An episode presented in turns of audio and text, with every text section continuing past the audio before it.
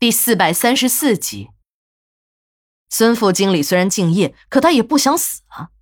他做鸡头有一个原则：这些家鸡他是绝对不会动的。不是他有什么坐怀不乱的定力，而是他着实是不想死啊。二红的手刚一碰到他的身体，他就感觉到了危险的来临，一下子就躲开了。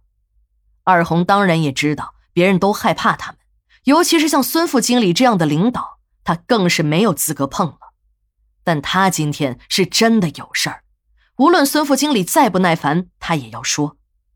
孙副经理看着二红吞吐，有话就说，有屁就放，快点，老子还要到市里办事，没工夫和你啰嗦。孙副经理从来都是在上级面前极尽溜须拍马之能事，但到了下属的面前，立即就换了一副嘴脸，耀武扬威起来。我姐姐。我姐姐去哪儿了？二红的声音越来越小，屋子里一下子静了下来。本来很嚣张的孙副经理一听二红问姐姐，也一下子惊慌了起来，只说了一句“回老家了”，便冲出了服务员们的宿舍。孙副经理这些天呢，一直都在做噩梦，他总是梦见二红的姐姐大红，不过不是整个的人，只有一个头。梦的一开始。这个女人还在央求他救自己的命，不一会儿，这个披头散发的女人的头会慢慢的飘到空中，面目也变得越来越狰狞，这张脸会飘得离自己很近很近，流着血的嘴角还在不断的撬动着。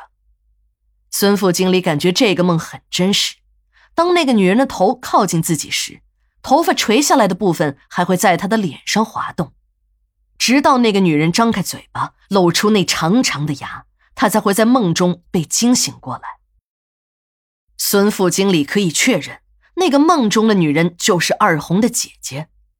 这么多年来，经他的手土葬的小姐也不少了，可没有一个是这么难缠的。这个女人和别的女人确实是不一样，自己在这个女人身上吃够了苦头，她死了两回。而自己呢，倒了两次霉。他一想起这些事儿，便是一阵的心惊肉跳。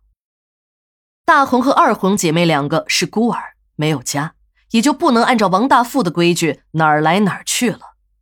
大红的病很严重，一天早上，有人向他汇报说那个女人不行了。孙副经理马上指示，不行就埋了。可当他带着两个保安把人抬到了埋人的矿坑时，大红又活了过来，孙副经理一看这种情况，就把这个女人放在了矿坑边，和两个手下自己回来了。他的原意是等上一段时间，这个女人死透了，自己呀就直接把尸体往矿坑里一扔，也就算完成任务了。得了艾滋病的服务员的后事，公司是有严格规定的：一是就地处理，另一个选择是让那些已经病危的人回老家。但无论怎么说，也不能在本地火化。如果在本地火化，说不定会引出麻烦。在东山村，王大富的话就是圣旨。他一个小小的保安部副经理，也只有老老实实听贺的份儿。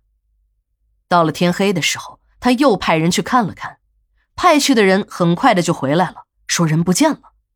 孙副经理一听，慌了神儿，赶紧发动人去找。十几个人在山上找到了半夜。人没有找到不说，一个保安还掉进了矿坑里，只挣扎了一会儿便被矿坑吞没了，只剩下了一只大檐帽扣在矿渣的上面。